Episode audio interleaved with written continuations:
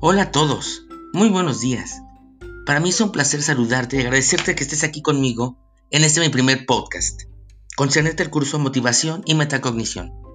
Yo soy José Luis Cortés y a lo largo de la transmisión vamos a ver todo lo concernente a estos dos procesos que son fundamentales e importantes en el desarrollo educativo de los alumnos. Además compartiremos estrategias para que tú puedas aplicarlas en el aula y logres una calidad educativa y un aprendizaje significativo. ¿Listo? Comenzamos.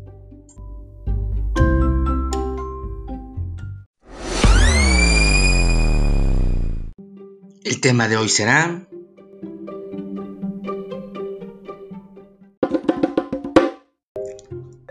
Metacognición, compartiendo aprendizajes.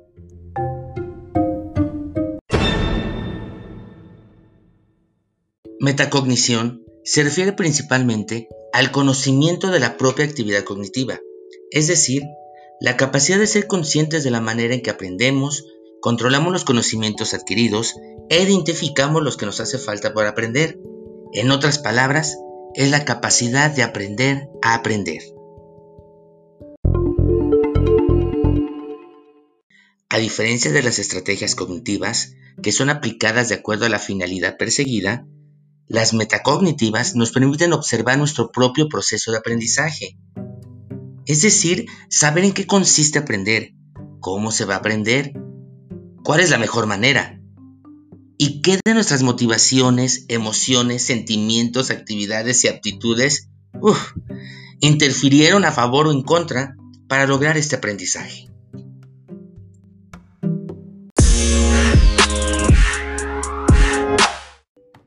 La metacognición es un hábito intelectual y un estudiante es metacognoscitivo cuando regula su propio aprendizaje para desarrollar y estimular los procesos cognitivos mediante la planeación de estrategias y la evaluación de estas y ver los resultados obtenidos.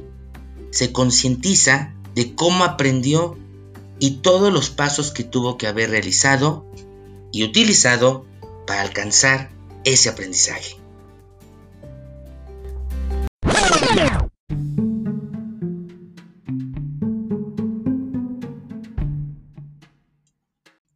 Claro, te preguntarás, bueno, ¿y cómo sé cuáles son las estrategias cognitivas y metacognitivas? ¿Cómo diferenciarlas? Bueno, las cognitivas se emplean para hacer progresar la actividad hacia una meta. Están concebidas como una acción que se reproduce y sirve de base para el desarrollo de todos los procesos básicos del pensamiento. Un ejemplo, tomar nota, memorizar, releer.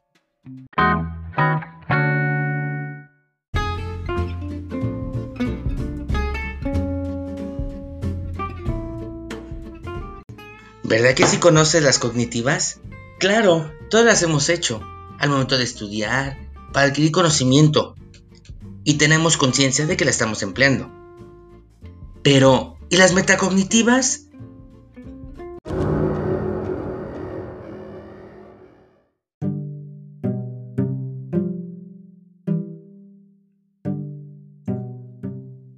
Las estrategias metacognitivas se emplean porque cumplen la función de supervisar todo el progreso de nuestro aprendizaje.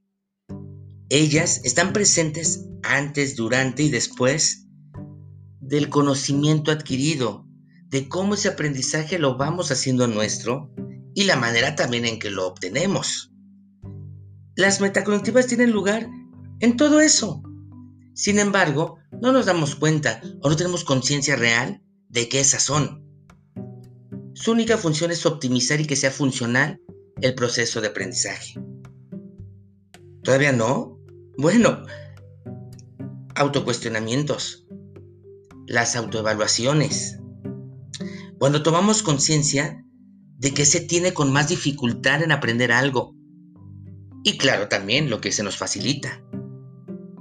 O cuando comprendemos que es necesario verificar y replantear nuevamente, o por segunda vez, mm, algún hecho que aceptamos o negamos, o alguna propuesta, algún camino, una decisión que hemos optado. Esas son las estrategias metacognitivas.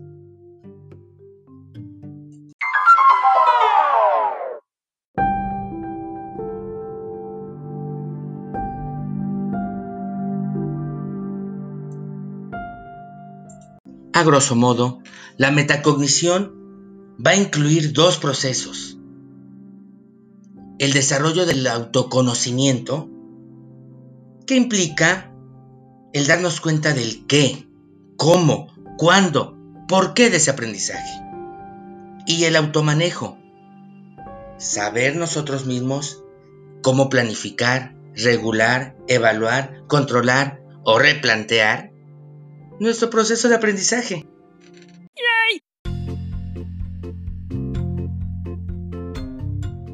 Y bueno, ya que estamos en este tema, quiero aprovechar para recomendarles un artículo que leí y que me encantó con relación a esto de la metacognición. El artículo se llama Aprender como aprendo, la enseñanza de estrategias metacognitivas, y son de los docentes Olena Klimenko y José Luis Álvarez. Lo puedes encontrar en la revista Educación y Educadores de la Universidad de La Sabana en Colombia.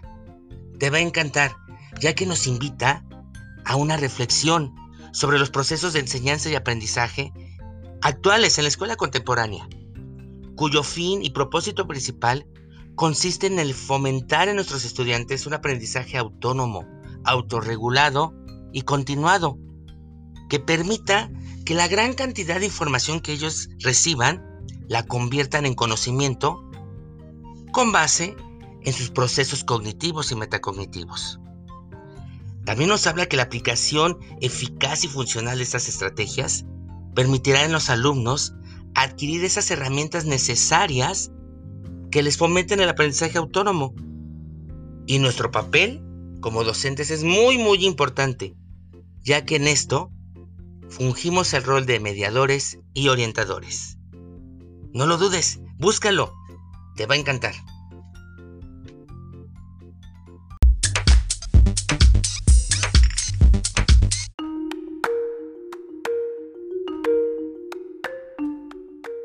Bueno, a manera de conclusión, en los últimos años hemos visualizado que se han incrementado notablemente la preocupación por parte de los docentes y educadores por abordar el problema del aprendizaje y del conocimiento vistos desde la perspectiva de una participación activa de los sujetos principales, el eje básico del proceso, que son los alumnos.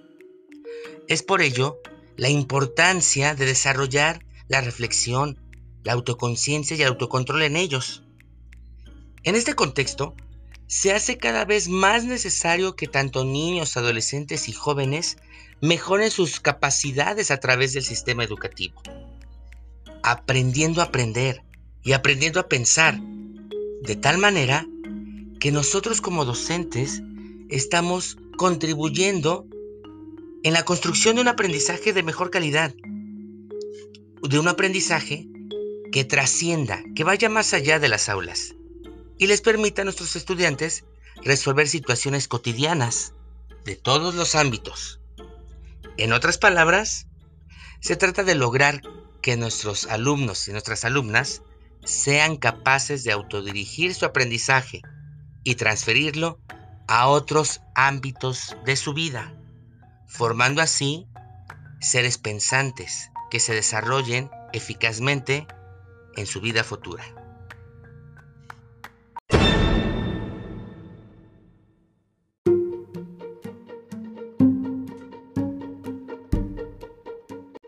Pues bueno, eso sería todo por el día de hoy. Les agradezco su tiempo y que me hayan estado acompañando.